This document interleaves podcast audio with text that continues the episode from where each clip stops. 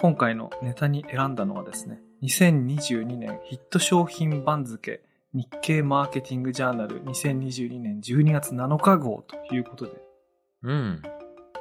2022年に流行った、あるいはその、マーケティング界隈で話題になったいろんな商品名がずらりと並んであるリストがありますので、あらあらあらあら。我々ね、あの、メディアヌップだなんて、あの、メディア、詳いかにも詳しそうな名前のね、ポッドキャストやってますから、そうですね。第一人者くらいの勢いで。うん、もう大体ほとんど知ってるだろうみたいな勢いでね、今日ちょっと。このリストを眺めていきたいと思います。メディアヌップ。こんばんは、佐々木優です。こんばんは、てるです。こんばんは、宮本です。はい。というわけで、今日はあの、ヒット商品番付ということで、これ見ながら喋っていきたいと思うんですけども、なんか、いいですね。流行語大賞とかじゃなくて、ヒッそうト商品番付っていうのがまたこう、妙ですよね。そうなんですよ。これはね、日経マーケティングジャーナルって僕あの、購読してるんですけど、はい年末にね、いつもこれ出て、なんていうか、し楽しみにしてるんですけども、へー。今年はね、あのメディアヌップっていうポッドキャスト始めたんで、はい。この3人で眺めてみたいと思いましてですね。なるほど。ちなみにこれ、西と東って何の区分けになるんですか？ああ、確かにそうっすよね。本当相撲系、相撲形式のちゃんとした番付っすもんねそ。の、わかるんですよ。そうねその横綱大関関脇そうね。とかっていうのがわかるんですけど、西東は、なんこれは概念的西東。つまりね、これがおっさんフレームワークですね。もうなんか、ああ、相全部撲の拾えるんだ例えに。しとけばいいだ年のろうみたいな。瀬って全部持ってこれるんだ。そうそうそう。ああ、そういうことか。一応ね、お聞きの皆さんのためにご案内なんですけども、同日に配信するニュースレターの中に、この番付と、ヒット商品番付と同じものをこう、リンク貼りたいと思うんですけれども、見た目としてはですね、西の横綱、大関、関脇、小結、うん前頭っていうのがずらーっとあって、で、東も同じようにあって、こう並んでるっていうものなんですけども、ああ、なるほど。これ、国技ですからね、なんて言ったって。うん。なんかあの、1位、2位を決めなくていいってのがいいですね。その、横綱、2つ、大関2つみたいな感じでね。殿堂入り、チャンピオン、レジェンド、いろいろありますけど、そうですね、素敵ですね。で、我々3人これどうしたかっていうと、スプレッドシートに展開をして、なんと国技に対してスプレッドシートを。で、それぞれのヒット商品に対して、選択肢が3つあります。1、初耳。2、聞いたことはある。あるいは知ってはいた。はい。で、3、見た、買った、使った、体験したと。で、この3種類に、こう、分けたんですけども。結構、分かれましたよね。分かれたっていうか、確かに。ね、なんか、そうね、分かれた結ね。構違うんだなって、あの、なんていうんですかね。佐々木留さんがご存知なことで、まあ、僕、宮本さんっていう、こう、まだ、いろいろおぼつかないところがある中でわからないことっていうくだりで分かれるのかなと思ったら、僕、宮本さんでわからない、佐々木留さん知らない、僕知ってるみたいなのもあったりして、結構、いい分かれ方したなっていうふうな個人的な印象がありました。いや、これね、なん、こうやって、この、ランキングっていうか番付を持ち上げといてあれなんですけど、これ本当に流行ったんですかね？これヒットした。いや、なんかそうですよね。あんまりなんか、なんかもっとこれだろうみたいなのもなんか、なんだ個人ったら的なものなのかな。個人的には、その、どうってなってるやつが、あの、のレベル感が違いすぎるなっていう印象がすごいありますね。じゃあ、これちょっと、やっぱり聞いてる人にちょっと一旦こう、キャッチアップしていただきたいので、そうですねこ。の西の番付を上から下まで、これ大体20個ぐらいあると思うんですけども、はい。これちょっとてるさんに読み上げていただいてもいいですか、まずは西から、西だけでいいですはい。では、はい上から順に、上から順にということなので、こう、インパクトがあったであろうというふうな想定のもとの、こう、ランキングだと思うんですが、読んでいきたいと思います。じゃあ、一つ目から順に読んでいきますね。まず、ハッシュタグ、3年ぶり。横綱ですね。次いで、大関、ヤクルト本社、ヤクルト1000、Y1000。えー、関脇、ジブリパーク。小結でいいですよね、これ。小結び、トップガンマーヴェリック。前頭でいいのかな？前頭です。ちいかわ。で、ここから以下どうと続くんですが、ユニクロクックワイドパンツ、えーサイエンズミラブルゼロ、カヌレ、サイレント、ライザップのチョコザップ、スズメの戸締まり、たるみ対策ハイテク化粧品、西九州新幹線、スマホショルダー、サンスター文具メタシル、ユーハ味覚糖水グミ、若年投資、えーアメリカグーグル、グーグルピクセル、サントリー、ビアボール、16タイプの性格診断。これが西のラインナップ。ね。いいですね。いい声で聞くとやっぱ何でもいいですね。そう。声がいいんだけど、初耳が多い。まあ、頭に入らないシリーズの読み方をしましたけれども、これ、今ね、我々3人、誰が、んどれに対して初耳かっていうのをこうチェックボックスつけあつけてあって、はい。わかるんですけども、なんか、皆さん言いたいことないですか？皆さん言いたいこと。言いたいことないですか？まあ、トータルで言うと、全体的にようわからんっていう話は結構あるですね、まずは。うん。あの、こう、わからないものについて語るのすごく難しいと思うんですけども、はい。僕なんとなく薄々これはまずいんじゃないかと思ってるのがあって、はい。西九州新幹線をこの3人全員初耳からなんですけども、確かに。これ西九州新幹線？どっかのローカル線じゃないんですよ。新幹線ですから。そうですよね。それね、我々全員初耳っていうのはまずいんじゃないかと思うんですけども。確かに。でも本当に初耳だから分かんない。んですよ、どれぐらいまずいか。いや、そうですよね。なんか西九州新幹線なんか空でも飛べるようになりましたぐらいの勢いなんですよ。今のその興味関心とその、うんここまでその取り上げるにあたっては。そう、なんか、なんかビジネス雑談の時に、この間はい西中、西九州新幹線通りましたよね。なんか空も飛ぶみたいですよねって言われたら、なんか、分かったふりが、うん。分かったふりが行き過ぎて、空飛ぶって言われても、うんって言いそうなぐらい、こう、なんかね。ですよね。しかもこれ、西のね、ラインナップに入ってるわけですから、多分みんな知ってるわけですよ。そう。うだからね、ん。我々まずい、これを見てまずいなと思いました。そら飛んでんだろうな、西九州新幹線にまで来ると。まずいな。ちなみにこの中で、あ、西の中で3人全員初耳だったのはこれだけでした。ああ、そっかです。ねはいはい。これなんかそれぞれ初耳だったものっていうのもあるじゃないですか。うんちょっとそれ触れてみます？いや、俺それね、思ったんだけど、自分が初耳なものって、はい。なんか驚きがないんですよ、初耳だから。いや、あそうーですよね。そう。確かに。これが初耳で恥ずかしいのか当たり前かどうかもわかんないから。一旦それぞれ初耳だったものだけラインナップして、ちょっとそれぞれちょっとなんか雑に漁っていきます？あの、他人の初耳に対して、これ初耳なのは言いやすいんだけど、ああ、じゃあそれでいけると、ヤクルト戦佐々木さん知らないんですか？だってヤクルトは知ってるよ。ヤクルトは知ってるけど、はい。子供の時からヤクルトあるじゃないですか。はい。あれはヤクルト何なんですか？あれはヤクルト無印。あ、無印100とか50とかなのいやパワーで100とかパワーで50とかではなくて、いや、それは佐々木さんあれですよ、その、ゴム体のことをおっしゃりますよ。その、ソードワールドという作品が出た時に対して1.0という故障がなく、故障がなかったにもかかわらず、2.0が出たらじゃああれは1.0なのっていうような不思議な話ですよ。急に Web2 なんて言葉なかったのに、そうですよいき。なり Web2 って言われて、なんだそれはみたいな感じで。でヤクルト1000があるからといって、ヤクルト100があるわけではないです。じゃあ強さじゃないのね。強さではないですが強いです。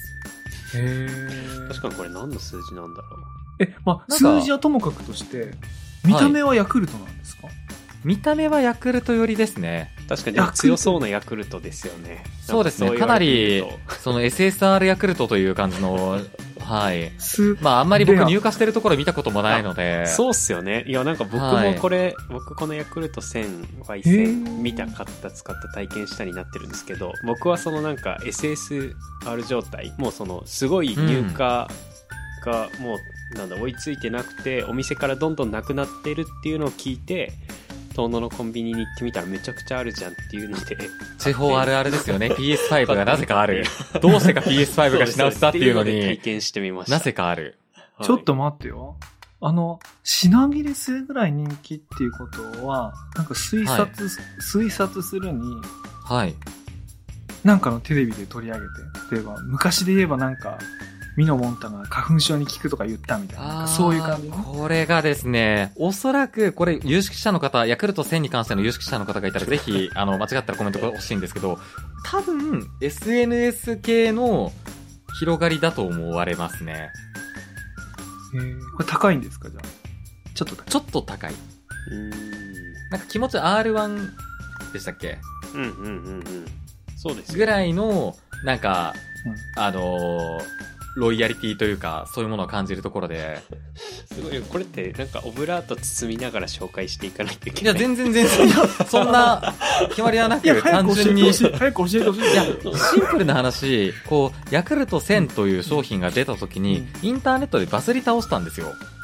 へーで、これを飲むと、うんあの、不老不死どころか、あの、あらゆる運気がうまく回って、すべての生活がうまくいくみたいなことが誠しやかに囁かれたんですよ。でもこれは今嘘つかれてるのかどうかわかんない。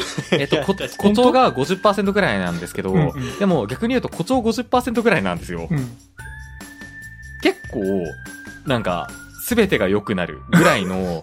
ニュアンスで言われてましたよね、宮本さん。事 実本当なんかラベルには睡眠、睡眠の向上とかストレス緩和みたいなのがすごい書いてあるんですよね。これを飲むとよく眠れるとか。そう。だから生活のすべてが、悩みが解決する、みたいな、だからその金運も上がって彼女もできてみたいな、多分そういうことだと思うんですけど、じゃあこれあの、飲みたかったら、あの、ヤクルトの配達の、その女性の方っていうか、まあ、本来だと男性でもはい女性でもいいんだろうけれども、そのヤクルトの配達の方を呼び止めて、路上でいやこれが買い付ければいいの？なかなか流通、それがもう切れてるとかっていうのがあるらしくて、だからその、誰がどこでこう手に入るのかっていうのが、まあその、路地も含めて、結構混沌としたんですよね。へそれが本当にだからそれが多分東京とかを中心に起きてたってことですもんね。遠野そうですね。全然今でも本当にありますよ普通にそうなんですか？はい。横浜のスーパーには全然売ってないですよ。すぐに手に入ります。もういつでも。うーん。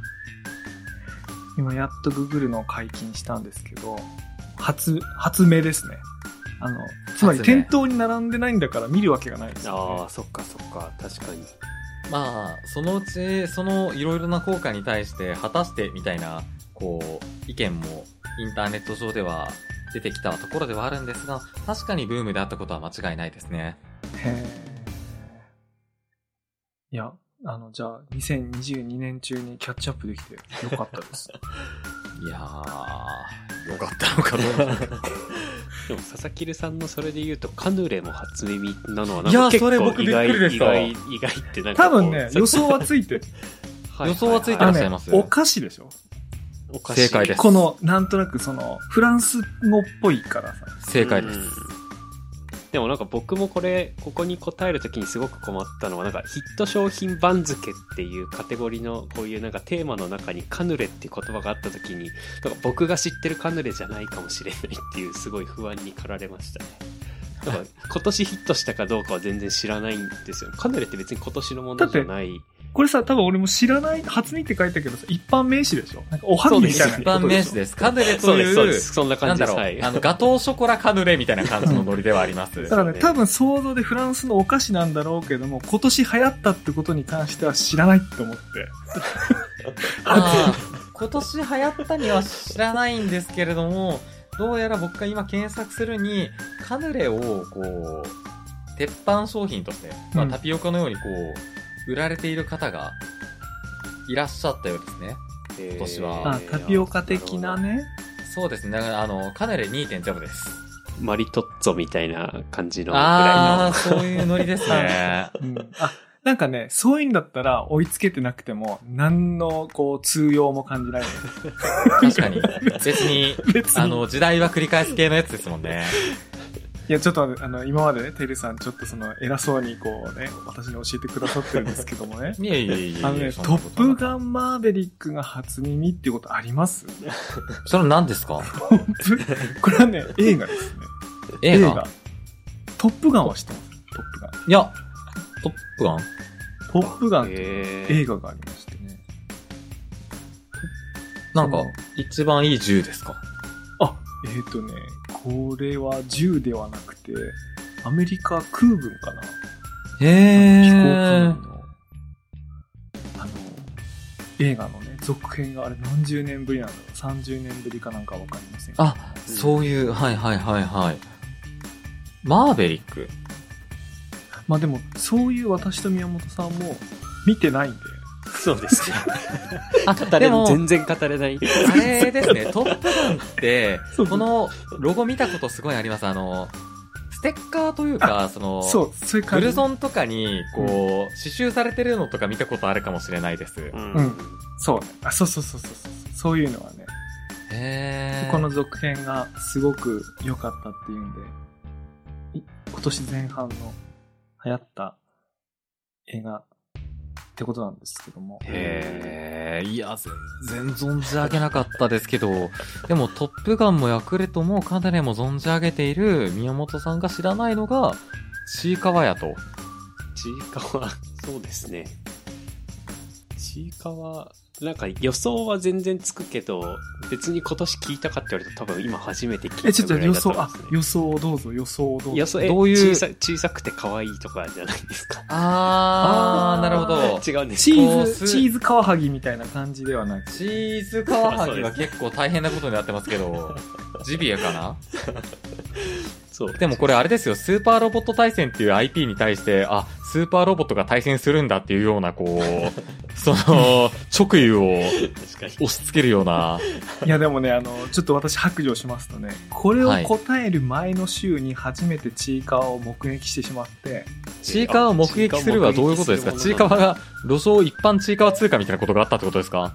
あれ何だったかな？あ、あ、一週間じゃないか。一週間か一ヶ月前か、その、なんかあの、流行りませんでした？あの、IT 界隈で、あー、あの、取締役系のその偉い会社の方々が、偉い方々が、はい。何で、何でしたっけ？声をかけやすい、気さくな、気さく心理的安全性的な、あれですよね。そう、なんかちょっと、正しい会話をしたいな。ちょっと、ちょっと、ちょっと、ちょっと。うんいや、全然僕が思ってるちいかわじゃなさそうな会話があめちゃ、くちゃ出てきてあの、そのちいかわの流用はだいぶ違う、あ結構ゆ歪みがあるちいかわの利用方法ですね。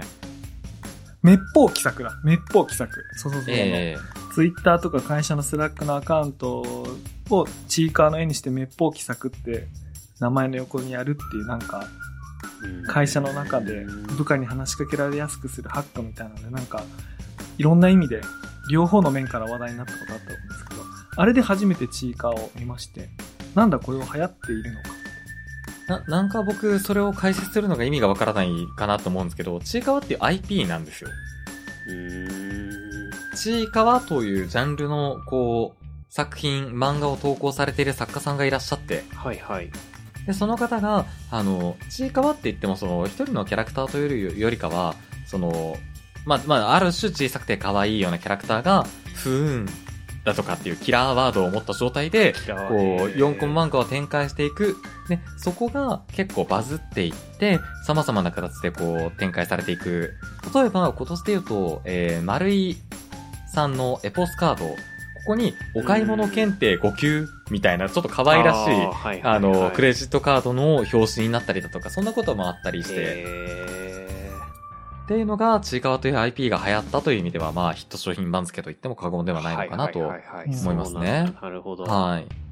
これあれですよあの最近ツイッターにこうインプレッション数出るようになったじゃないですかなりましたね。で、あの、直近クリスマスのチーカーのツイッターアカウントに見るとですね、1454万インプレッション出てるんですけども。バチバチインフルエンサーというか、その、ちゃんとしてるうん。じゃないですか。で、でも、み、こ見たのついこの間なんですよ。初めて知ったみたいな。うん。僕もほとんどね、初耳なんですけど。これはね、西九州新幹線以上にまずいんじゃないか。いや、でも、これ結構賛否両論あって、あ、そうなんだ。ち、あの、ちいかわをコミュニケーション上で平然と使ってくる人間の是非って問われるんですよ。ほ要は、ちいかわってこう、LINE のスタンプとかにも結構なってるんですね。うんで、例えば、あの、明日の予定どうする？みたいな LINE をこう送られてきた時に、うん。その、まあ、ちいかわにふさわしいふさわしくないの概念はちょっと僕わからないんですけど、ふさわしくないというふうにカテゴリー、カテゴライズをする人間がいた時に、その相手から、まあ、ちいかわの代名詞である、ふーん、みたいなメッセージが、スタンプが返ってきた時に、その人間に対して、お前は、なんだとうん。いうような。まあ、あのーある種良くないスティグマのようなものを貼られてしまうケースがあるという話も、インターネット上では聞き及んではいますね。えあのこないだやっとチーカーの見た目を見た自分からすると、あの、不運は未だに初耳なレベルなんですよ。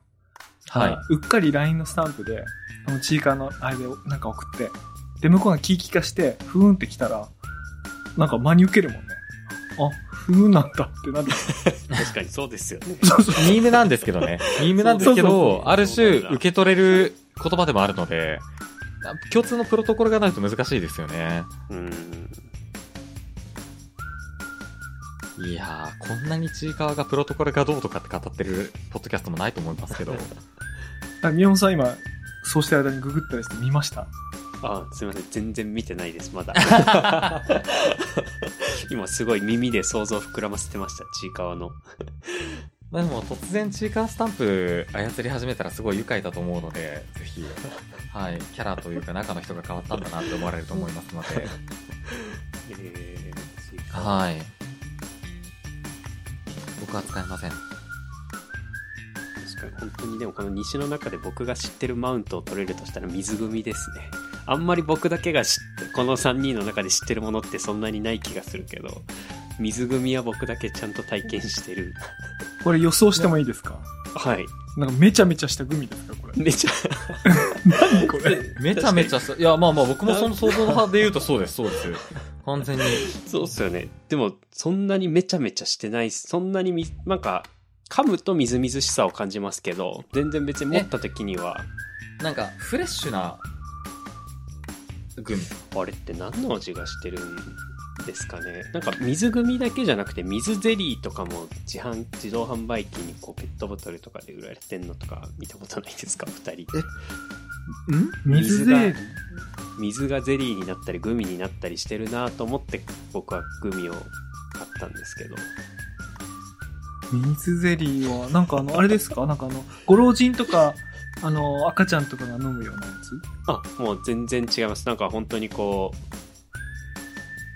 ういや全然そんなことないです。なんかそんなこうそういうなんか機能を持ったような飲み物じゃなくて全然普通にこうオレンジジュースとかリンゴジュースとかの並びの中にうん。水ゼリーがあるっていう感いやでもじの、歯応えはある、あそうゼリーじみたグミなんですよね。あそうです。ぐこの水グミ自体はもう本当にあのあれですフルーツのグミぐらいのあのぶどうの形したグミとかなんかそれぐらいのこう中が外側 グミについてこんなに語るんだなと思って今自分でもらっちゃったんまあ、ですけど、グミというメディアについて語ることもありますよね。まあ、薄皮がみたいなのがこう貼られてて中食べるとまあプチッとしてて、で別に水なんていうんですかねこう無味無臭なわけじゃないですちゃんと味があるというかなるほど。はいまあ、じゃあちょっとユーハ味覚糖さんのスポンサーとかついた時にはちょっと完全にあの、正しくレビューをして、あの、PR をしていきたいなっていうところですよね。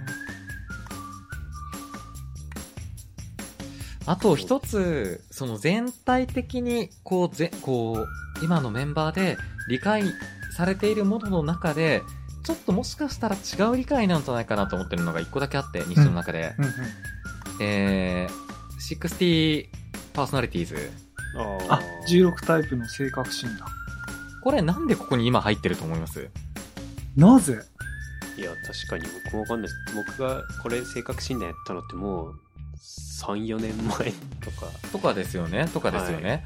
で、な韓んかたま国でにやったりとか、あ、佐々木さん、正解です。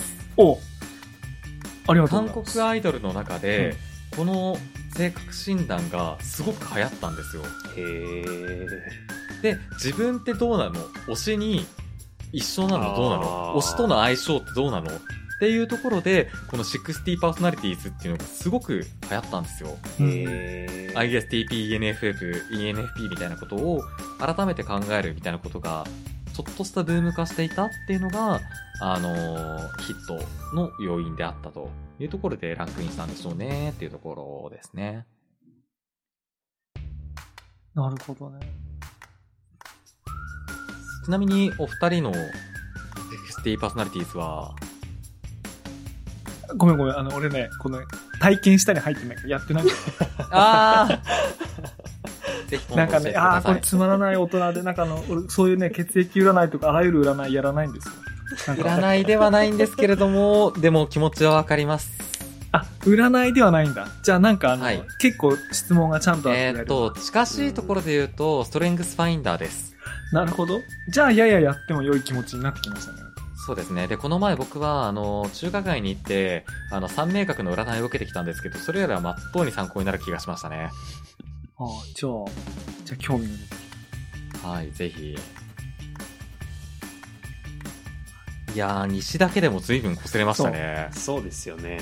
た。あのね、東、もっとね、絶望的にわかんないもう、交通項がすごくない。の。もうね、擦る場所もないぐらいないんだけどね。一旦その東のラインナップだけご紹介させていただいてもあよろしいですぜひお願いしますかぜひお願いします。まず横綱大関関脇、えー、小結前頭といきますが、えー、コスパ大パ、サッカーワールドカップ日本代表、ポケットモンスタースカーレットバイオレット、ワンピースフィルムレッド、ガチャ旅、えー、シーイン、日産自動車桜、月見バーガー商船、スパイファミリー、300円ショップ、チェンソーマン、眉用コンシーラー、東京ディズニーリゾートトイストーリー、アームカバー、画像生成 AI、日清食品完全飯、鎌倉店の13人、ながら聞きイヤホン、冷凍食品専門売り場、焼肉ライク焼肉フィットネス、東のそうそうたるメンバーですね。これあれですね、あの、てるさんが鎌倉殿の13人を初耳だったっていうのが読みながらわかる。ああ、本当だ。たね。はい。あのーちゃんと僕のところ嘘つかずに初見ですって書いてあるのでよかったなって思って。はい。初見。あの、え、その見てないのはわかるんですけど、初耳でした？全くの初、僕、すごいな歴史の授業とかも世界史履修だったので全くわからないんですよ。日本史が。いや、これは、これはなかなかあの、出るとこ出たら攻められそうですね、これ。知らない出たくないな出たくないよね。ぁはい。俺も見てないから攻める気になれないです見てはいない。小連れ狼ぐらいだったらわかるんだけど。宮本さんは、あの、見ました、見ました。鎌倉見ましたっていうか、全部は見てないんですけど、正しくは。最初の5話ぐらいまでは毎週追って見てました。ちょっとあれ、なんかね、私が聞くところによると、すごく中毒性があって、はいみんな先週、先週末ですね、これを撮ってる日からすると、ついこの間、はいはい日曜日の最終話に向けてみんなドキドキ1年間追いかけてたと聞いてるんですけども、はいはい。5話ですか、5話。5話ですね。そもそも僕あんまり作品をこう映像作品を見続けるって習慣がないのと、あと僕あの、大河ドラマ初体験だったんですよ。それでいくと、う今回鎌倉殿の13人が。なので、5話ぐらいまで見て、で、一周見逃しちゃった時に、どんどん追いつけなくなったのに、なんかすっごい他の、なんていうんですかね、こう、民放系のドラマより長いじゃないですか。まあ、CM がないしね。そうなんですよ。長い一つの作品もかなり何話も続いていくから、どんどん追いつけなくなって、あ、もう大丈夫だと思って、やばいな。語れないな、これも。ーいや、だいぶ語れないですね。え、でも、えーっと、まず、全員の共通の謎、謎として言えるのが、月見バーガー商戦。もうね、戦争があったら気づくでしょ。3人も気づかない戦そうですよ争なんかあるのかと思ってるんですけど。いや、本当に。知らなかっえ、月見バーガーって、その、お召しになったことはございますか？ないた。です。ないです。生涯ないです。僕も食べたことないです、でもね、あれですよ。僕、岩手出身なんですけど、岩手にも月見バーガーはあったと思います。ありますあります、全いや然。、これ僕も北海道にいる時に食べたことなかったんですよ。うん。なんなら上京して大学生になっても食べたことなかったんですけど、ウーバーイーツ。おーこれの普及に伴って、マックが自分の距離を、あのーだいぶ狭めてくれたおかげで出会えた一品なんですよ。まあでもね、商品としては知ってますよ。なんか目玉焼きみたいなやつがあるやつですよね。に対してのその評価とかはちょっと、あの、あれですけど、うん。商戦ってことは、まあ何社かみんな出し、出しまくってたんでえってことは、モスバーガー、ロッテリア、えー、バーガーキング、うんえー、エトセトラ、そこら辺のところがみんな月見に参戦したってことなんですかね。でもね、私の予想ではね、これ日経マーケティングジャーナルって、やっぱりその、はい。企業の顔を伺っているメディアだと私は思いますので、なるほど。実際にこう流行ってなくても、あの、おと、お得、なんていうかな、お得意先の自動車メーカーとか、飲料とか、外食産業のとこが、なんか2、3社同一商品ジャンルで競った時には、なんか一個、およっ、よっみたいな、その、よっ、頑張れみたいな、そういう、なんていうかな、こう青、あれが入ってんじゃないか。いはいはいはいはい。えー、それの商戦。や、わかんないですよ。完全に想像ですけど、だって今、月見バーガー食う理由がないじゃないですか。今はないですけど、でも、月見バーガーって結構その、月見という概念が、結構マクドナルド独自の、まあ、河川月見概念。ちょっと待って。いや、俺今ね、今までずっとググるの我慢して、この配信的にやっとググろうと思ってググったら、なんかそれなりの解説記事があって、その冒頭の枕がね、毎年秋になると展開される月見バーガー。月見バーガーを見ると秋の訪れる感じる人も多いのではないでしょうかって書き出しなんですけど。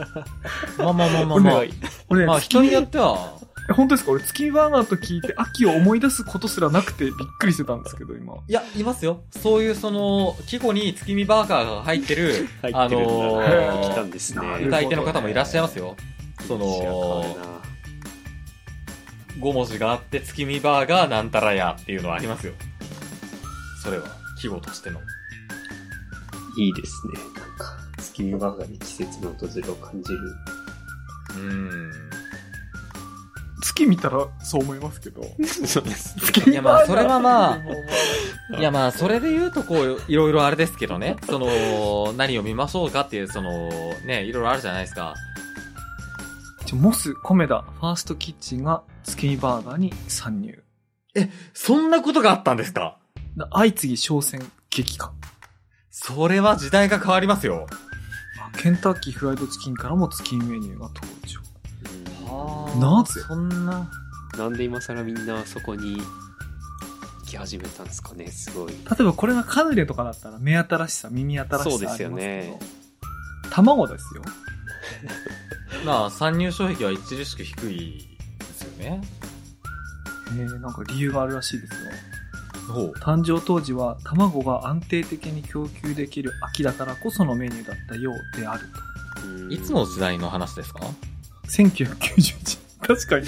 なんか、卵なんかいつでも取れそうな気がしますけどね。卵が安定供給されない時代で生活したことが僕は実はなくて、95年生まれというところもあって、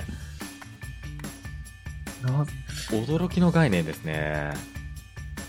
うん、これはなんか、作られたヒットのような気がするな。まあでもマーケティング、うん。うん、まあ、そんな真面目に語るものでもないのかもしれない。佐々木亮さんがこう、東のところで個人的に気になるところとかってあったりしますか？えーっとですね。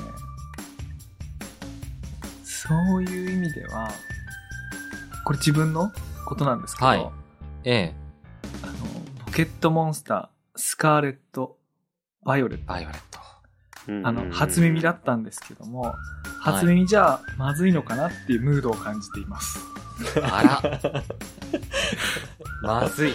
まずいのか。あ、でもこれはテルさんもやってはないんですね。聞いてはいるけど。はい。僕も、その、実況であったりだとか何だったりだとかっていうのは見てはいて、その IP としての理解はありますが、プレイはしてないですね。うんうんうんうんうん。これってあれですよね。あの、一番新しいですです。あですよね。のーナンバリングタイトルとしての正式の続編として、はい。ファイナルファンタジー15みたいなノリですね。でもすごい、なんか、その、なんとなく聞いたぐらいでしかないですけど、すごい楽しそう。なんか、あれですよなね。大評判ですね。すごい楽しい。すご本当いあのに、あの、ゲームに興味がない方の感想として受け止めてますが、なんかあれですよね、こう、あの、今までポケモンってこう、行く順番っていうか、訪れる街の順番とか決まってたけど、それがオープンワールドというゲーム感の世界の話ですね。進められるんですよね、オリジナルの。そうなんです。そういったところが評価されているところもありますし、あのーご存知かどうかわかんないんですけど、ポケットモンスター、サトシ、主人公終わるんですよ。あ、はいはいはい。それニュースになってましたね。はい。えちょっと待ってください。今までずっとサトシだったんですか？またまた大輔さん、それはまた。何年や、え、だって僕あの、初代はなんとなくサトシなのかな？って、あの、アニメをね、ちらっとはい弟が、弟が見てるアニメちょっと見たことありますから、ええええサトシだってなんとか思ったんですけども、さすがにこんな2、30年やってれば、なんか別な主人公になってんじゃないかと思ったんですけど、サトシなんですか、これが、そういうものってたくさんありますよ。コナンしコナンかり。、いや、もうコナン、いや、コナン。一番コナンですよね。一番コナンですよねまず。はコナンだけど。サザエさんとかもありますけど、先コナンだと思っていて、うんで、他にもそのドラえもんしかり何しかりってある中でだ、ってドラクエだってファイナルファンタジーだって主人公変わるじゃないですか。だからサトシってもう出てきてないと思ってたんですよ。でもサトシって実はどのナンバリングタイトルにも出てきてないんですよ。え怖っ。アニオリキャラクターなんですよ。確かにこれが出てこないですね、そうです。あの、近しいところとして、レッドっていうキャラクターが出てくるところはあるんですが、うん。基本オリジナルキャラクターなんですよ。うん。アニメのう。ん。が、あの、何十年という時を経て IP としてうん。成熟していく中で、ついに主人公交代と、あの、全クールのアニメがもう引退試合で、次がエピローグみたいなワンクール挟んで主人公交代なんですよ、これから。なるほどね。あ、つまりゲームにはそもそも出てなくて、アニメのはい主人公は交代すると。ですね。ただ映画とか含めて、うんサトスといえば、ピカチュウといえば、といったところが交換、交代するっていう、一大行事なところなんですね。なるほどね。いや、それ言われてみれば、スカーレット・バイオレットに限らず、ポケモン一回も当たったことないから、何もわかんなかった。まあ、ポケモンすごい面白いゲームですが、スカーレット・バイオレット非常に評判いいですし、あのー人気作ですね、今のところ。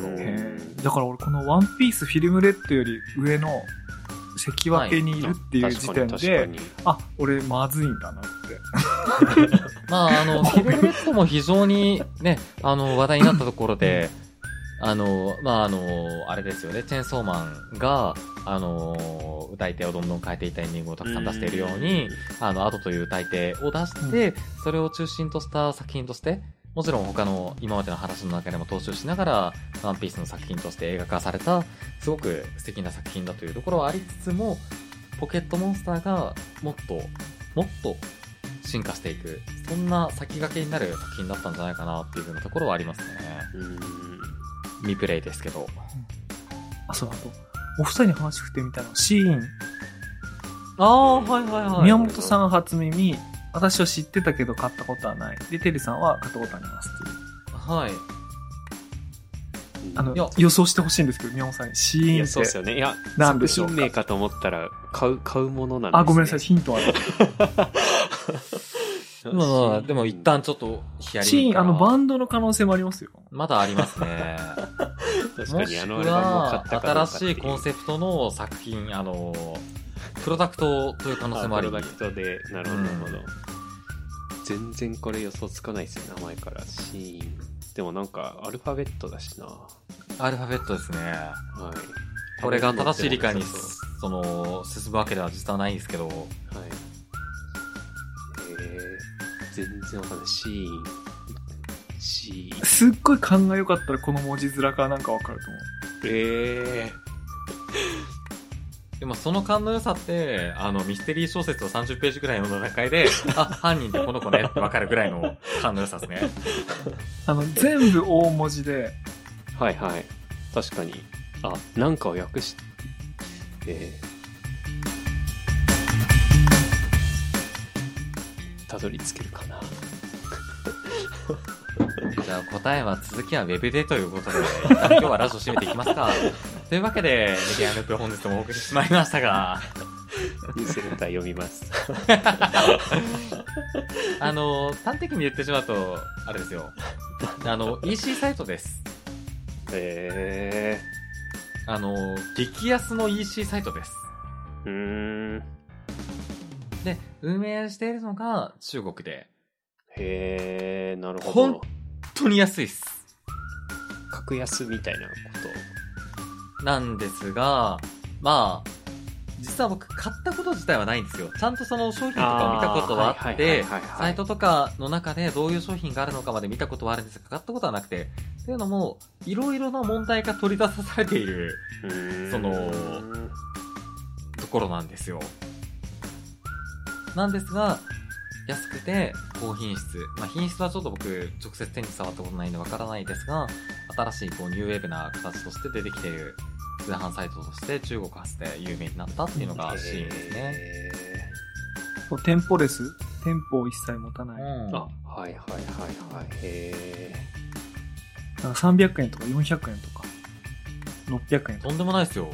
そうーいう価格の、へ価格帯のっていうのかじゃあデザイン悪いんかっていうと悪くもなくて、ーあーあ、オリジナルの商品なんですか？セレショじゃないですね。うーん。それがまた愉快でいいですえ。ー、全然知らない。本当に知らないです。ね、でもシーンはぜひ検索して見てみるだけなら、はいはい。はい。どこに何を言われるでもないのに。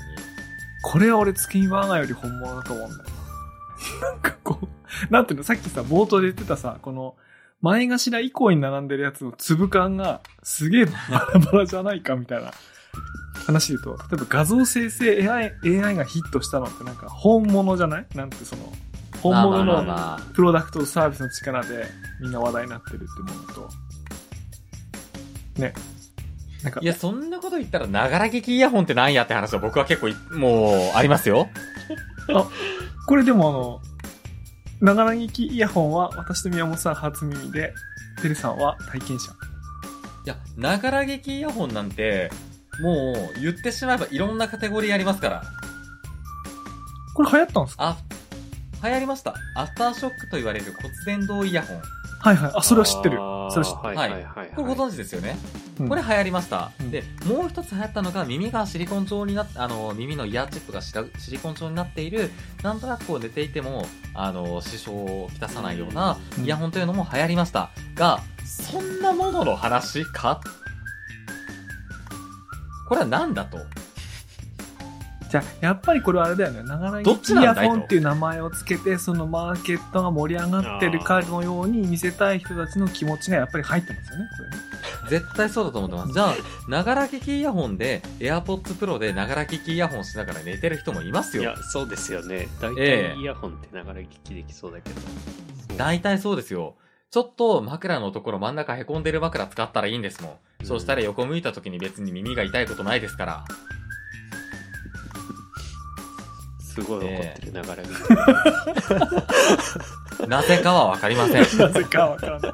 はい。これあれですね神のみぞ知る。ちょっとそろそろ酔いが回ってきたからかもしれませんね。いやいやいやいや、でも別にその、企業努力というところでは、もう本当に凄まじいなと思うところで、そうか素敵なイヤホンが使われてるなと。アフターショック骨伝導イヤホンすごく素晴らしいと思います。はい耳に長時間つけていても問題がないイヤホン、本当に素晴らしいと思います。うん一方で、ながら聞きイヤホンという風にざっくりとくくってしまう人。いろんなことがあるんですよ。本当に。噛み締めてほしいなと思うばかりでございます。いいね。これなんかヒット商品番付いいね。こうなんかこう、面白かったな。あと、眉用コンシーラーですよね。いや、この辺のさ、メイク道具とかいっぱいあるじゃないですか。まあ、この辺は、な、まあ知らなかったり、あれしてうんも、そうかなって感じ。なんなら僕、眉用じゃなくてもコンシーラーってもっ僕、メンズメイクちょっと趣味なんですよ。おううんうんなので、コンシーラーが何をやって、眉用が何なのかわかるんですよ。うん。だとして、それはみんないろいろやっていることの一つであって、眉用だとかそうじゃなくて、じゃあ全体感の中で何かというのを教えてほしいんですよね。なんか流行ったんですかね？なんかか。ねえ、なんか流行ったんですかね。けど、眉用だとかそういう話とか、この、なんていうんですか？この、書かれたこの番付をまとめた方がメンズメイクしてから出直してきてほしいですね。なぜか手に物申す。なぜかはい起こっている。はい。はい、じゃあ、今回満点というはことでこんなところですかね。こういうことじゃなかった。本当にすみません。あの、各企業の方が努力されて作られている商品のことを本当にリスペクトしています。すべてが儲かったらいいし、すべてが必要な人に届いたらいい。本当にごめんなさい。いや、すごい楽しかったな、今日も。そうね。僕は、黙々と、水組とヤクルト戦でも探しに行こうかな。ですね、確かに。じゃあ僕と宮本さんでメイズメイクしますね。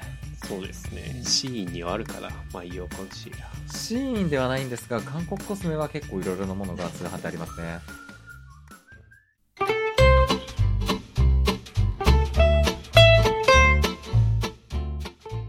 はい。というわけで2022年ヒット商品番付をお送りしました。はい。はーい。というわけで、この実際のリストは、えっ、と、当日にお送りするニュースレターの方に記載しております。あとその他ですね、あの、ディスコードの方で、あの、お前らこんなものも知らんのかというお叱りをお待ちしてますので、ぜひ、めちゃくちゃ欲しい。そちらにもお越しいただければと思います。はい。メディアヌップでは番組へのメッセージも募集しています。そう、それだ、それ。メディアヌップではニュースレターの配信とディスコードのサーバーの運営も行っていますので、えー、お便り、えー番組へのメッセージ、ニュースレターの中のリンクからぜひ送ってください。番組のフォロー、えー、ツイッターのフォロー、番組へのレビューもぜひお願いいたします。えっ、と、ポッドキャストアワード、えー、それどんどだ、んそれもだ。ファン投票、こういったものもお待ちしております。僕がすごく喜びますし、あの、ベニアヌップとは何だったのかという話もひたすらしますし、ぜひ応援してくださっている方々が投票してくださることを心よりお待ち申し上げます。えー番組公式ツイッターのフォロー、えー、アットマーク、ヌップメディア、アットマーク、NUP、えー MEDIA、ぜひフォローもお願いします。ハッシュタグ、メディアヌップをつけて、なくてもつけてもご感想お待ちしてます。めちゃくちゃ見ています。はい。じゃあ、今週はこの辺で。はーい。ご機嫌ヌップ。一応締めの言葉とか言ってみます？締めてな。振ってもいいですか？振ってもいいですか？言ってもいいです。頼みます言っ。てもいいですか？えー、ここまでのお相手は、佐々木ると。テルと、宮本でした。次回お楽しみに。お楽しみ。に。お楽しみに。ご機嫌ヌップ。ご機嫌ヌップ。なんかわ終わり方を忘れてたな。なんか忘れてますね。忘れてるな。これが年の瀬か。まあ、うまく編集しますってか。